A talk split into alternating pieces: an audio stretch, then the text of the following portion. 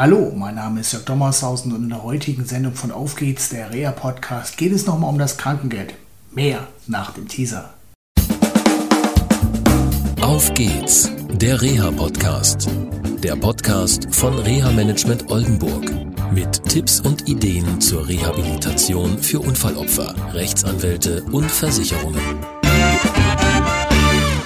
Ja, schön, dass ihr wieder eingeschaltet habt zu einer neuen Sendung von Auf geht's, der Rea-Podcast. Heute geht's mal wieder, wie schon äh, gesagt, um das Krankengeld. Das Krankengeld ist für Krankenkassen, aber auch für Berufsgenossenschaften, da nennt man das Krankengeld dann Verletztengeld, eine Belastung. Viele wissen, das Krankengeld gibt es 78 Wochen. Das gilt im Prinzip auch für die Berufsgenossenschaften. Da gibt es noch einige Spezialvorschriften, ähm, die auch es ermöglichen, dass man über die 78. Woche des nach dem Unfall oder nach dem Erkrankungsbeginn nach Krankengeld bekommen kann. Und ihr erinnert euch vielleicht an die Sendung 214. Da hatte ich ein Buch von Christian Schulz am Ende vom Krankengeld vorgestellt. Und ähm, heute geht es um einen ganz praktischen Fall. Und zwar rief mich einer meiner Klienten an, ist gerade in einer stationären Rehabilitationsmaßnahme und diese Reha-Maßnahme wird von der gegnerischen Haftpflichtversicherung bezahlt.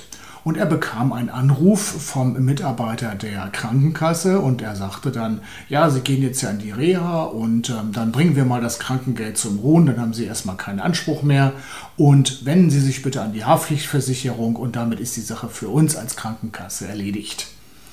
Ich war sehr erstaunt und ähm, wenn ihr euch an die Sendung 214 erinnert, es ist Masche von Krankenkassen, einfach die Erkrankten oder die ähm, Unfallopfer ähm, anzurufen und unter Druck zu setzen. Damals ging es um das Arbeitslosengeld unter anderem und hier ging es letztendlich um nichts anderes. Ich habe dann meinen Klienten gebeten, einfach mal die Krankenkasse anzuschreiben und darum zu bitten, dass man ihm das schriftlich mitteilt mit den entsprechenden gesetzlichen Grundlagen. Das hat man auch gemacht. Ganze drei Zeilen waren es gewesen und hm, ich musste so ein bisschen innerlich grinsen, weil die Vorschriften, die da zitiert werden, gelten für das Sozialversicherungsrecht. Und in dieser Vorschrift, die dort zitiert wurde, das ist der Paragraph 49 SGB 5, gibt es klare Regeln, welche Tatbestände Krankengeldzahlung zum Ruhen bringen. So. Das trifft aber bei Leistungen der gesetzlichen oder beziehungsweise der privaten Haftpflichtversicherung ist ja richtiger überhaupt nicht zu. Denn erstens haben die solche Leistungen nicht und b ist es Zivilrecht und wir befinden uns im Sozialrecht.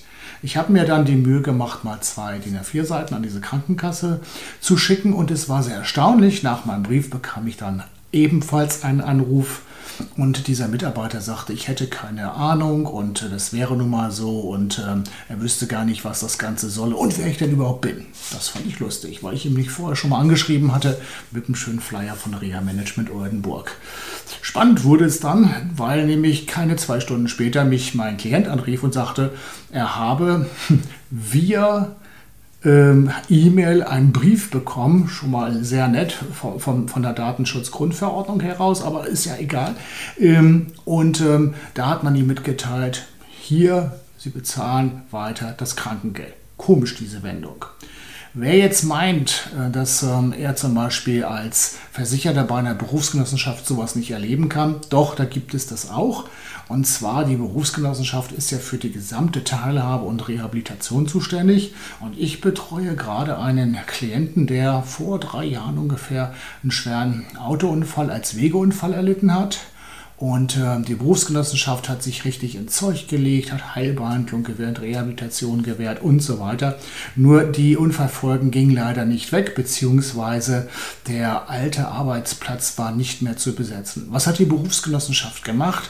Sie hat gesagt, ja, wir haben jetzt über die 78. Woche nach dem Arbeitsunfall äh, Verletztengeld gezahlt. Wie ich vorhin schon sagte, das Verletztengeld ist praktisch das Krankengeld bei den Berufsgenossenschaften.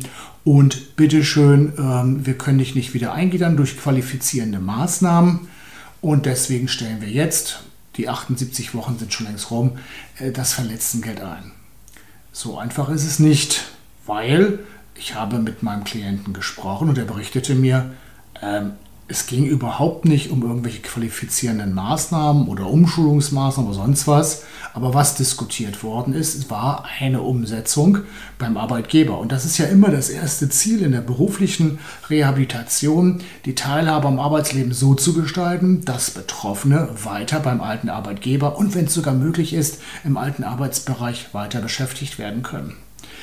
Ja, jetzt sind wir gerade dabei, das so ein bisschen auseinander äh, zu bröseln und zu gucken halt, wie kommen wir dahin, dass wir ähm, die Berufsgenossenschaft jetzt animieren, wieder Maßnahmen zur Teilhabe zu übernehmen, weil die haben sich einfach verabschiedet. Die haben gesagt, oh, da ist nichts mehr und fertig. Und es ist ja auch Corona. Das war ja so inzwischen in den Zahlen auch zu lesen, ja, wegen Corona geht ja nichts.